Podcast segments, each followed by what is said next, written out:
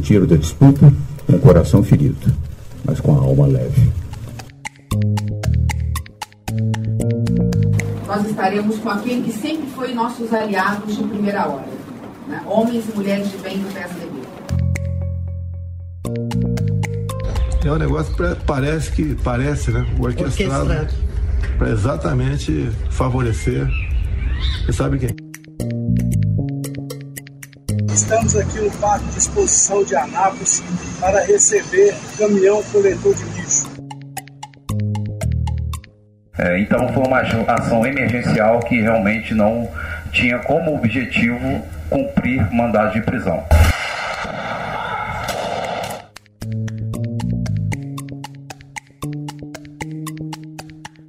Não deu para João Dória.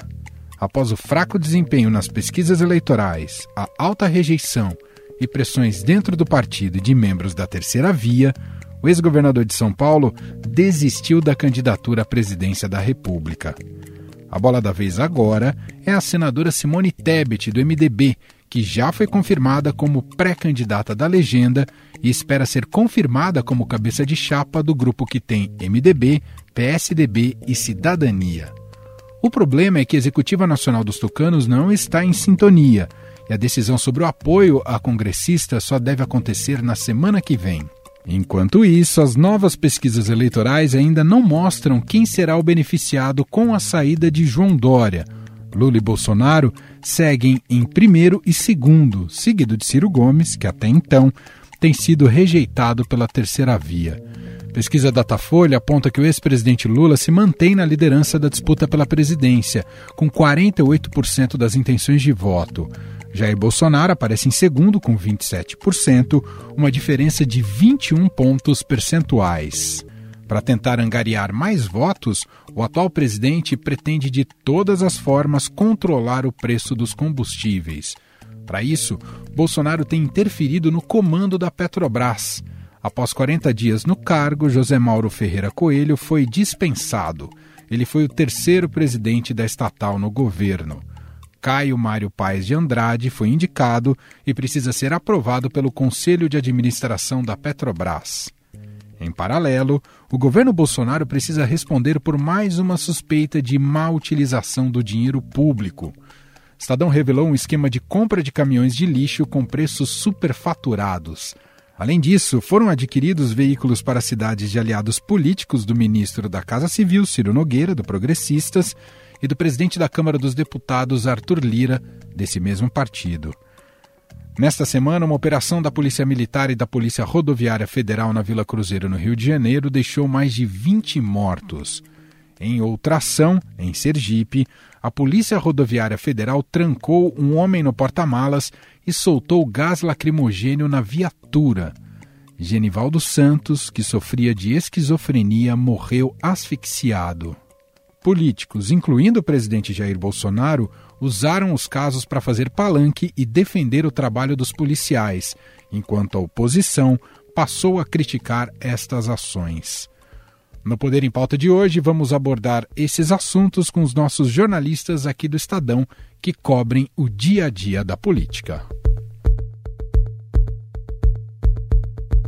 Hoje nosso Poder em Pauta é 100% São Paulo com as repórteres de política aqui na capital paulista. Na sede do Estadão, estamos em contato, em conexão com Adriana Ferraz, que já participou algumas vezes deste segmento aqui do podcast Estadão Notícias, o Poder em Pauta. Tudo bem, Dri? Seja bem-vinda mais uma vez. Oi, tudo bem, Manuel? Prazer estar aqui. Obrigada pelo convite. E quem está aqui com a gente hoje, estreando no Poder em Pauta, não no podcast Estado Notícias, mas nessa conversa nossa quinzenal para olhar para alguns fatos da política e, e, fazer uma leitura sobre eles, é Beatriz Bula, repórter de política do Estadão. Ela já participou muito desse podcast diretamente de Washington, quando era correspondente. Agora está aqui com a gente. Oi, Bula! Agora aqui pertinho. Oi, Emanuel. Oi, Adriana. Muito bom estar aqui com vocês. Muito bem.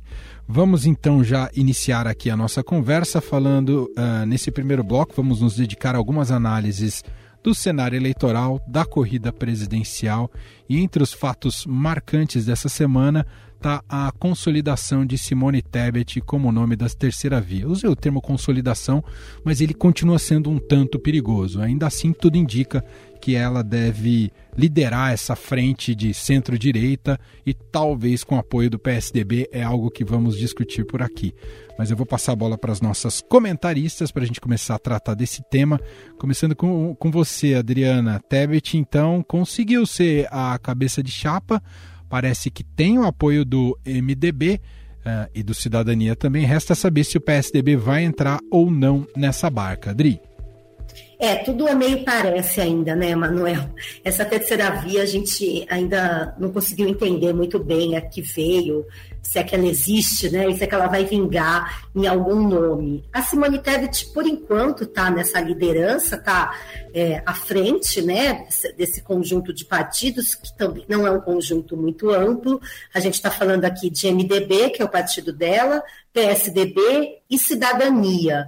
O União Brasil, que é um partido importante para compor essa terceira via, por enquanto está fora desse grupo, lançou o seu próprio presidente, Luciano Bivar, como pré-candidato à presidência. Então, são três partidos só. E esses partidos, é claro, são partidos relevantes do cenário nacional, mas sem aquele poder, vamos dizer assim, que já tiveram no passado. O próprio PSDB foi o principal partido do Brasil, juntamente com o PT, mas hoje tem uma bancada muito pequena de deputados no Congresso, né, na Câmara Federal.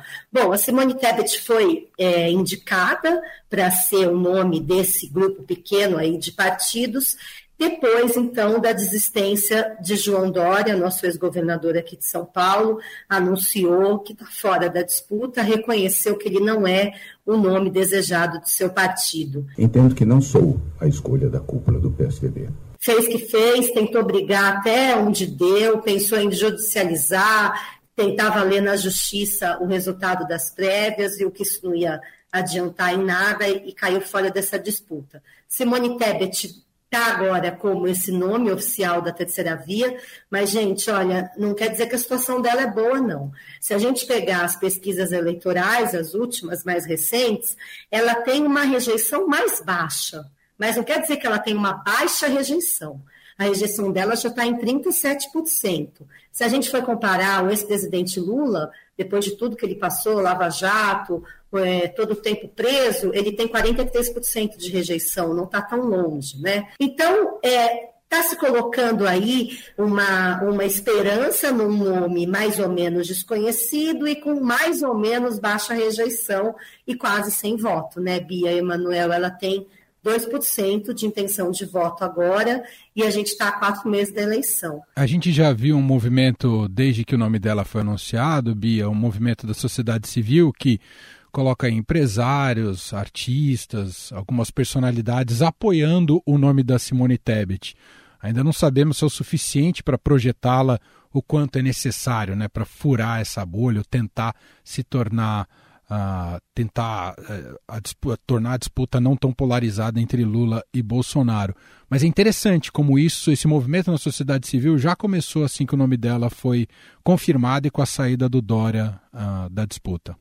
É porque é, essa é, chamada terceira via, uma tentativa de criar uma candidatura que seja de centro, centro-direita, é, que atraia eleitores que não estão satisfeitos nem com o ex-presidente Lula, nem com o presidente Bolsonaro, é, né, Manuel? Ela precisava de uma cara. Então, é, com esse campo ficando um pouco mais limpo, com a saída do Dória é, dessa disputa, o Dória, como a Adri já falou, que indicava que ia levar a briga para frente, então, com ele anunciando a sua desistência, a Simone acaba personificando é, o interesse aí de quem quer que essa candidatura vingue, quem quer ver é, um nome que seja capaz de galvanizar uma parcela da sociedade. E mulher vota em mulher, porque a mulher puxa a mulher que tem sucesso, mulher que se empodera, Mulher que tem o protagonismo, ela empodera outra mulher. Num primeiro momento, o que a gente viu aí do que já saiu de pesquisa é que o efeito da saída do Dória ela foi, ele foi nulo, é, inclusive para Simone, né? Então diminui a intenção de voto no Tucano, ele continuou na pesquisa Poder Data, que foi a que saiu já de lá para cá, dessa desistência até agora. Ele continuou na pesquisa, mas perdeu espaço, mas a Simone não ganhou. Então, a ver como as próximas vão apontar é, para o movimento do eleitorado. Se esse eleitor é, que estava indo no Dória, apesar de ser um percentual muito pequeno, né, ele também estava ali com menos de 5% nas pesquisas, é, enquanto a Simone está com 1, 1, 2% mais ou menos, é, se isso migra para a Simone de alguma forma ou não mas é, alguns analistas já têm dito, e isso circula também nas campanhas, que há uma pressão maior sobre o primeiro turno também, porque quanto mais você diminui as opções, mais é, você coloca pressão para que é, isso seja resolvido rápido, porque você diminui é, a ramificação aí, o leque de opções do eleitor. Rodrigo, queria te ouvir sobre o futuro político do Dória, se ele deve ou não participar ativamente das eleições, até porque por ele ter essa rejeição alta, talvez muita gente não queira ele no palanque. Então, ou se ele deve de fato voltar para a iniciativa privada, submergir, o que, que você imagina em relação ao futuro do Dória? Olha, o Dória anunciou que vai fazer uma, uma viagem agora com a mulher dele, a Bia Dória. A gente logo imaginava isso mesmo, que ele fosse para Miami, né, Emanuel? Para Dubai, locais que a gente relaciona ao ex-governador João Dória.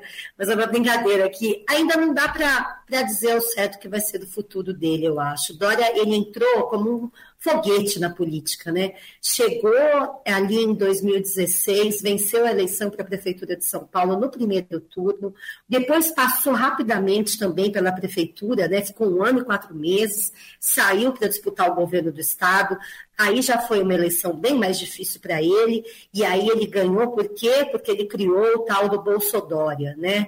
É, foi em cima ali do eleitorado mais conservador e conseguiu, numa vitória apertada, sobre Márcio França ser eleito. E aí a gente viu esses últimos anos de governo do Dória tentando fazer de tudo para se viabilizar como nome desse grupo, desse centro político, né? A presidência não deu certo. O Dória, pelo que o pouco que eu conheço, é uma pessoa que não gosta de ter os planos não realizados, né? O Dória é daquela pessoa que planeja tudo, milimetricamente, ele vai dar uma entrevista, se é uma hora que ele combinou, é uma hora que ele vai te atender, ele organiza o almoço do jeito que ele quer, ele coloca até, escolhe onde as pessoas vão sentar, ele é aquele expert de um evento, né? Ele quer que tudo aconteça exatamente como ele planejou. E dessa vez não aconteceu como ele planejou. Agora, o Dória, na minha opinião, ele vai estar nessa campanha. Não como candidato, mas ele não vai sumir dessa campanha, principalmente da campanha aqui pelo governo do Estado. Né? Então, o, o vice-governador, agora atual governador Rodrigo Garcia, vai representar esse governo dele. Por mais que ele não queira representar o Dória, os seus adversários vão bater na tecla o tempo inteiro que ele é o candidato de João Dória. Então, acho que a gente ainda vai ouvir muito falar dele e vamos ver se ele vai se controlar, se ele vai conseguir ficar quieto durante esses meses aí de campanha, porque muita gente acha que ele pode até atrapalhar a eleição do Rodrigo Garcia, né? Eu não sei é, qual vai ser o comportamento que o Rodrigo Garcia vai adotar, mas aqui eu vou fazer só uma percepção pessoal.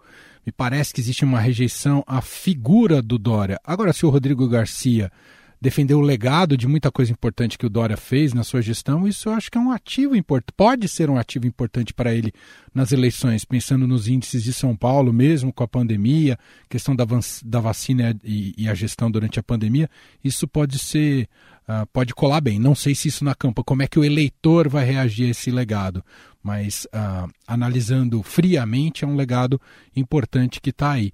O, o, Bia, você, falando em PSDB, falando em Dória, o PSDB que vai indicar o vice da, da, da Tebet ou o PSDB ainda sonha com candidato próprio? Emanuel, pegando um pouquinho só um gancho na, no comentário que você fez agora, a gente até já tinha conversado um pouco sobre isso na rádio, mas que acho que é, essa desistência do Dória manda três sinais aí importantes, e um deles é, é de como é, a pandemia a questão da vacinação, por exemplo, está distante hoje do eleitor, da campanha política, né? Porque o Dória que foi um protagonista aí nesse sentido, é, mas não conseguiu colher os louros, digamos assim, de uma aprovação maior.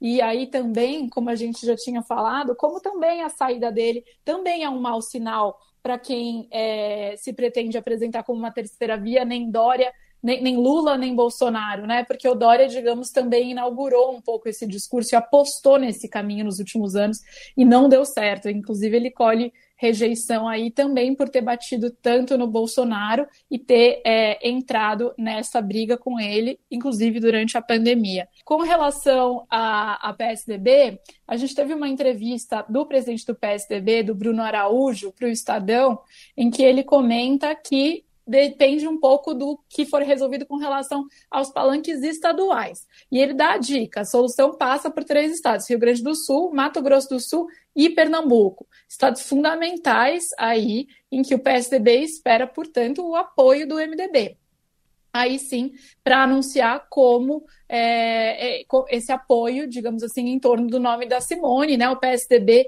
que já tinha se comprometido em anunciar um nome em conjunto é, com o MDB e com o Cidadania, mas que ficou fora desse anúncio inicialmente. Só para a gente fechar esse primeiro bloco sobre eleições, Bia, queria te ouvir um pouco sobre campanha do PT nesses últimos dias com, com o ex-presidente Lula. O que, que você destaca para a gente? Emanuel, já pegando a carona também de novo no tema da terceira via, que é o tema dessa semana, desistência do Dória, abriu para o PT um caminho que eles imaginam de tentativa de atração, de aproximação com os tucanos históricos, quadros históricos do partido, que é algo que eles já vinham tentando construir, é, que, por exemplo, já conseguiram com uma declaração do Aloysio Nunes, por exemplo, dizendo que votará no Lula, né, que, o, que o segundo turno é agora, e que é justamente o que a campanha do PT quer, que é fazer da disputa eleitoral um plebiscito sobre o governo Bolsonaro a ser resolvido no primeiro turno. É isso que eles querem, eles querem focar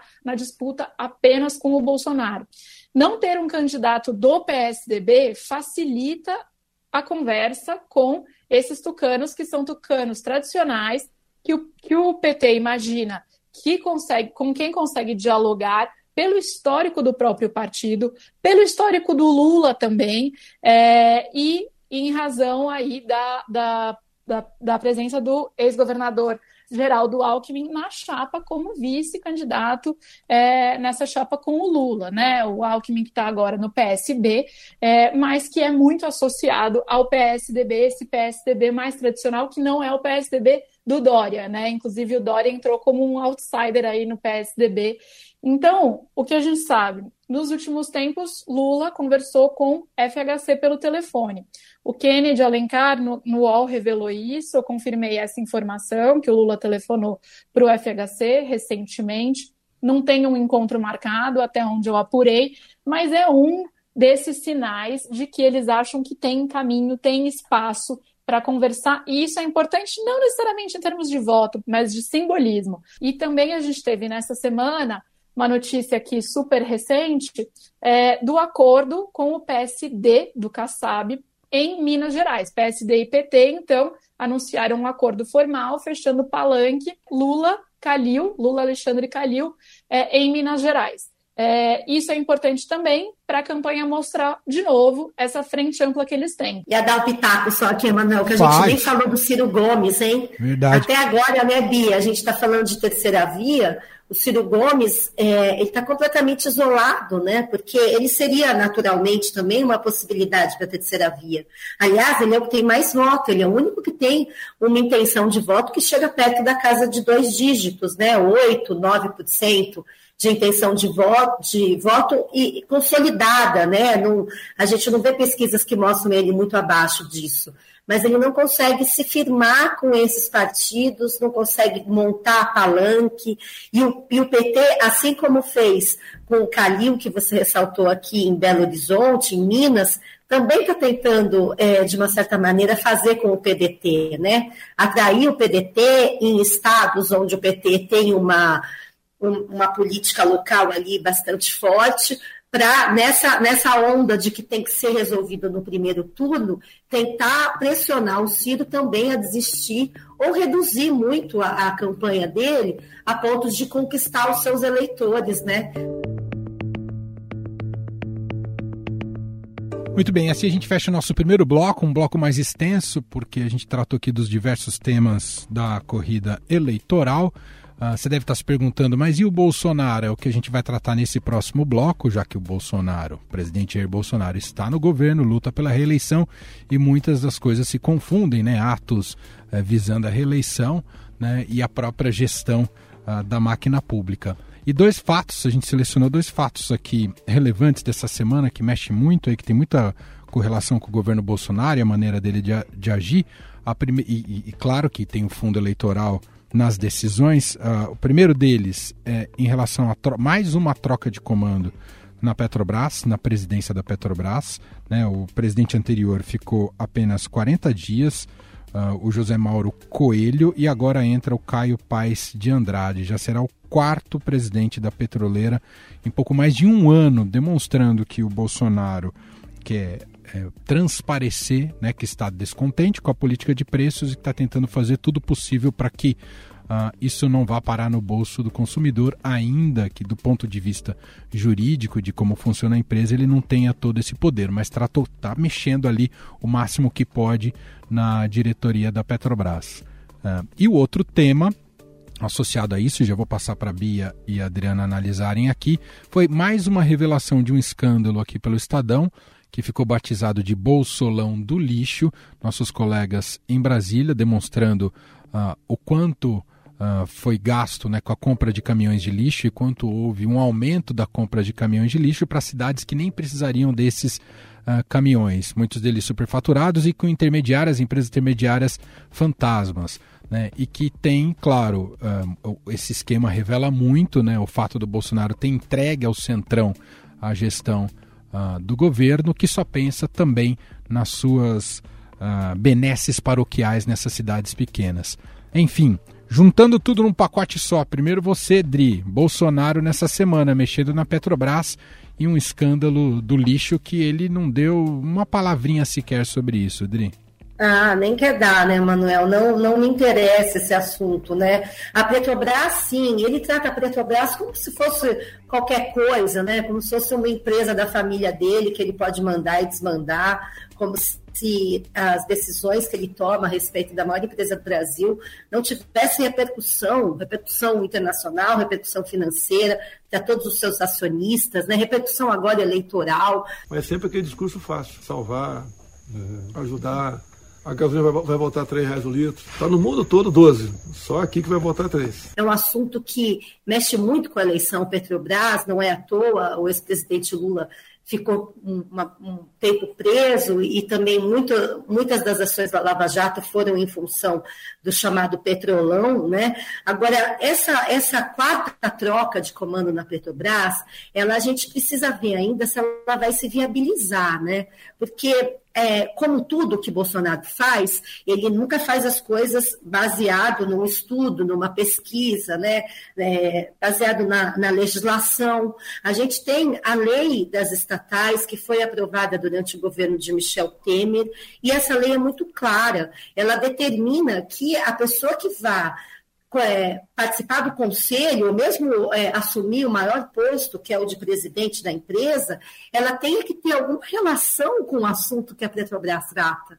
Não posso ser eu ali, Adriana, sou jornalista, nunca trabalhei com nenhuma, nunca fiz nenhum trabalho nessa área de energia, chego lá e de uma hora para outra vou virar presidente de uma estatal, né, do tamanho da Petrobras. Não, há regras a se cumprir.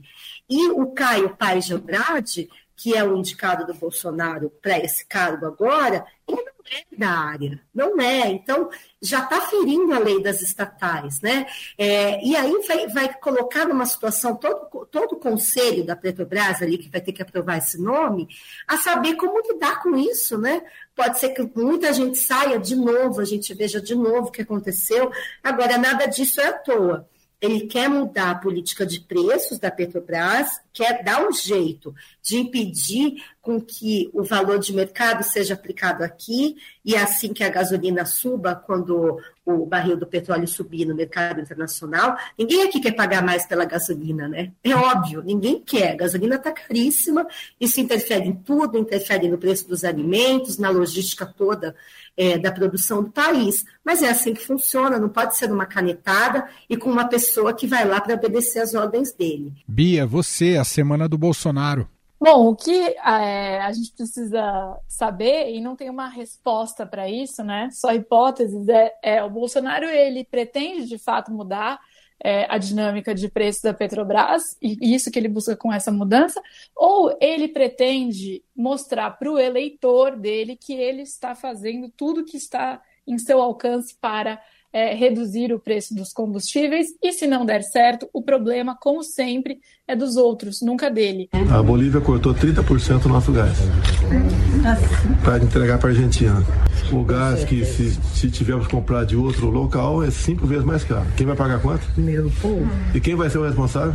É, Bolsonaro. Porque é, o Bolsonaro ele é um presidente em campanha, em campanha à reeleição. Todo presidente em campanha à reeleição fica mais sensível no ano da reeleição, é, da, da disputa eleitoral, é claro, é, aos, aos interesses e à mensagem que pretende passar pelos seus eleitores, mas o Bolsonaro vai além disso, porque ele já assumiu o Planalto, parece, dentro dessa campanha é, de 2022, né? Ele nunca diminuiu o tom, ele nunca é, adotou é, uma política que contrariasse aí sua base mais ideológica, é, ele sempre quis falar e manter essa base que o segue e que é, o admira e que é o eleitor dele. Então, é, quando ele faz essa mudança, a gente fica com a, sempre essa, essa pulga atrás da orelha, né? O que exatamente vai ser colocado no lugar? Virá de fato uma mudança na Petrobras? Ou ele quer apenas usar isso para não, não atrapalhar seu discurso eleitoral? Um discurso eleitoral no qual ele não pode mencionar, por exemplo, o combate à corrupção, né, Emanuel? Você mencionou aqui um dos escândalos, um dos últimos escândalos revelados é, pelo Estadão. É, Estadão tem revelado uma série é, de situações aí, de escândalos do governo Bolsonaro, sucursal de Brasília fazendo um trabalho belíssimo, né? É, orçamento secreto foi revelado aqui no jornal, e agora também essa questão da, da disparada na compra de caminhões de lixo com preços inflados. Entregar esse caminhão de lixo, que é uma emenda do senador Vanderlan. Depois que o presidente se associou ao centrão, né? Depois dessa mudança também é, na relação do Bolsonaro com o Congresso, que foi também o que, é, digamos assim, impulsionou o, o uso do orçamento secreto da forma como ele é hoje. É, então, o Bolsonaro, que em 2018 tinha esse discurso forte anticorrupção é, e se aproveitou desta pauta anticorrupção que era disseminada na sociedade, né, uma sociedade que já estava exausta de tantas revelações de corrupção que aconteceram nos anos anteriores, que a Lava Jato expôs, é, dessa vez é um tema que fica muito sensível para ele, né? Porque apesar de os seus ministros e ele mesmo se vangloriarem de é, como eles mesmos dizem, não ter um escândalo de corrupção no governo, é, basta um contraditório simples, né? basta um escrutínio muito simples é, para a gente mostrar que não é bem assim. Tem muita coisa que esse governo precisa explicar e que se recusa a explicar até hoje, é, saindo com essa máxima muito superficial de que não há um escândalo de governo envolvendo Bolsonaro. Bom, a gente já está encaminhando aqui para o fim do nosso Poder em Pauta, hoje 100% São Paulo, né, com Beatriz Bula e Adriana Ferraz, mas a gente vai fazer uma última, última participação e análise das duas. A gente tem falado muito aqui sobre corrida eleitoral e tem algo que foi muito emergente, urgente nessa semana, que fala muito sobre o Brasil real e coloca em contradição justamente com a atuação da classe política e a capacidade dessa classe de dar respostas ainda mais em ano eleitoral. E me refiro aqui diretamente à questão da violência e, mais especificamente, essa face nefasta da violência que é a letalidade policial. Uma semana marcada pelos mais de 20 mortos em operação na Vila Cruzeiro, no Rio de Janeiro. Eu falo mais de 20 mortos porque há ainda uma confusão sobre o número correto uh, de quem foi morto nessa operação da Polícia Militar uh, no local. E tivemos nessa quinta-feira, dia que gravamos esse podcast, algo de deixar qualquer pessoa, se algum, havia alguma pontinha de esperança num dia como hoje, ela se esvai quando você se depara com essa notícia que um homem morreu após ser trancado no porta-malas de uma viatura da Polícia Rodoviária Federal e aspirar um gás lançado pelos policiais, isso na cidade de Umbaúba, no sul de Sergipe. Uh, dezenas de populares que gravaram vídeos e todos assistindo a morte lenta né, e totalmente desesperadora deste rapaz uh, no camburão da Polícia Rodoviária Federal. Vai matar o cara dentro do carro. Vai matar mesmo. Meu Deus do céu, cara. É, o cara é trancado esse. Vai matar o cara de dentro, mano. Passar a bola para vocês, para uma pensata final, uh, como é que vocês enxergam esses casos? Porque tem uma apropriação política imediata né, em relação à letalidade policial e a gente já sabe um pouco como é que é a visão do, dos bolsonaristas e do Bolsonaro, né, Dri, que costuma avalizar esse tipo de ação, não só avalizar, como incentivar esse tipo de ação da polícia, seja na Vila Cruzeiro, ele ainda não se, ele não deu ainda nenhum depoimento em relação a esse caso de Sergipe, mas é para deixar o país todo uh, estatelado, né, e com relação a isso que aconteceu, né, Dri? Nossa, totalmente, fica até difícil é, opinar sobre alguma coisa, né? Tamanho absurdo, tamanha violência que é essa imagem. Foi gravado, tudo isso que você falou está gravado. A gente pode assistir um homem ser morto no camburão ali, no carro de uma viatura da Polícia Rodoviária Federal, que vamos falar, é, é, acho que vale lembrar, não é atributo da Polícia Rodoviária Federal esse tipo de trabalho. A Polícia Rodoviária Federal ela tem que fiscalizar as rodovias, ela não faz um policiamento ostensivo, né? Para isso existe a PM. Aliás, é, falando na PRF, é, há uma coincidência nesses dois casos, né, Emanuel? Na Vila Cruzeiro, esse número absurdo de mortes, que pode passar de 25, ser perto disso ou não, que o presidente Jair Bolsonaro diz que foi uma ação legítima, né? Ele não fez nenhum tipo de crítica ao alto número de, de pessoas mortas ali. É, havia também na Vila Cruzeiro, numa ação dentro de uma favela, é, uma ação também de polícia ostensiva, havia representantes da Polícia Rodoviária Federal. O que, que eles estavam fazendo lá? Se essa não é a atribuição deles. Essa é uma coisa que a gente tem que ficar muito atenta. A Polícia Rodoviária Federal se aproximou muito do governo Bolsonaro nos últimos anos, e a gente tem que entender por quê. E por que havia agentes da Polícia Rodoviária Federal nessa ação no Rio de Janeiro. Agora, em relação a esse caso absurdo que a gente tomou conhecimento é, no sul de Sergipe, é, as imagens elas mostram que os policiais estão usando capacetes. Capacetes, eles não podem ser identificados.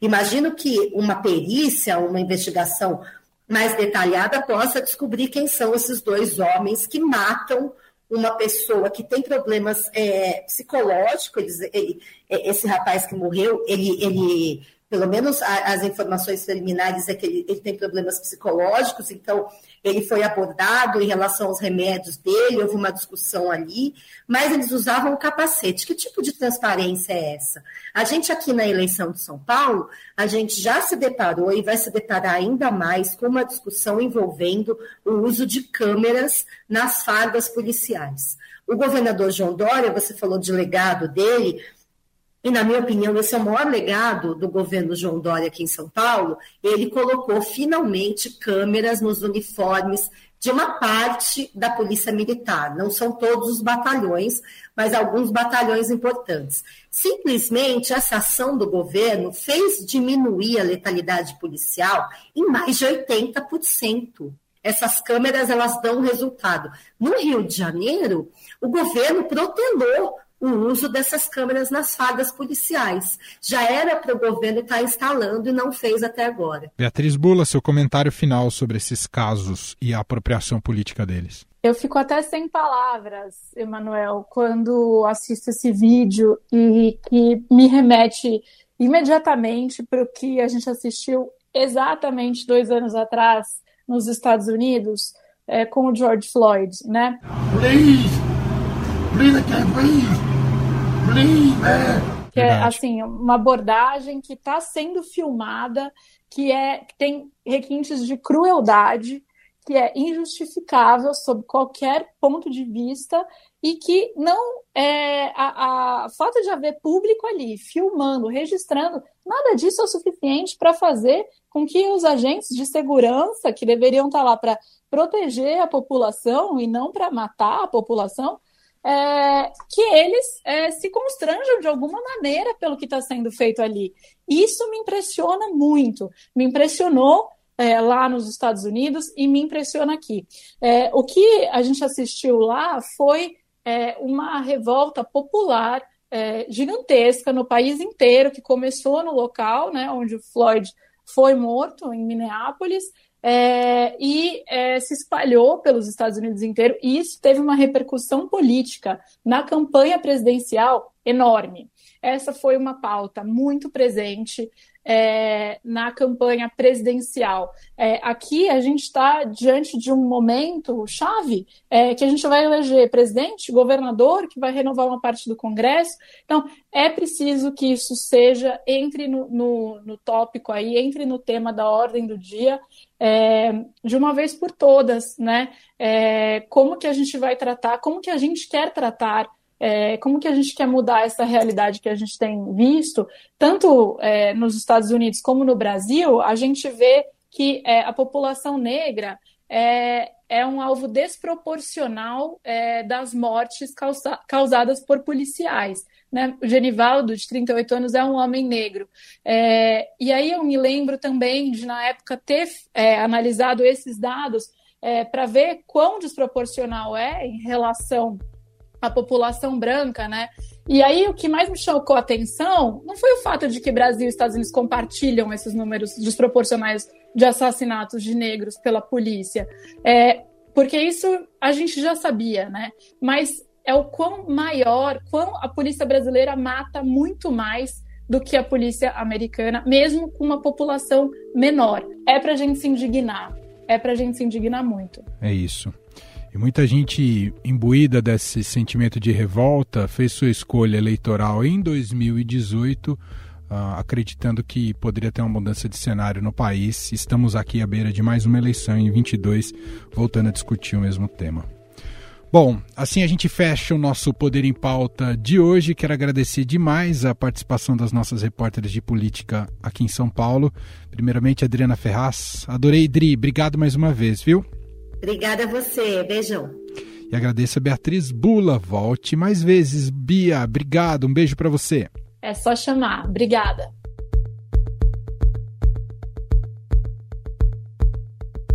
E este foi o Estadão Notícias de hoje, sexta-feira, 27 de maio de 2022. A apresentação foi minha, Emanuel Bonfim. Na produção, edição e roteiro, Gustavo Lopes. A montagem é de Moacir Biasi. Escreva para gente no e-mail podcast@estadão.com. Um abraço para você, um ótimo fim de semana e até mais.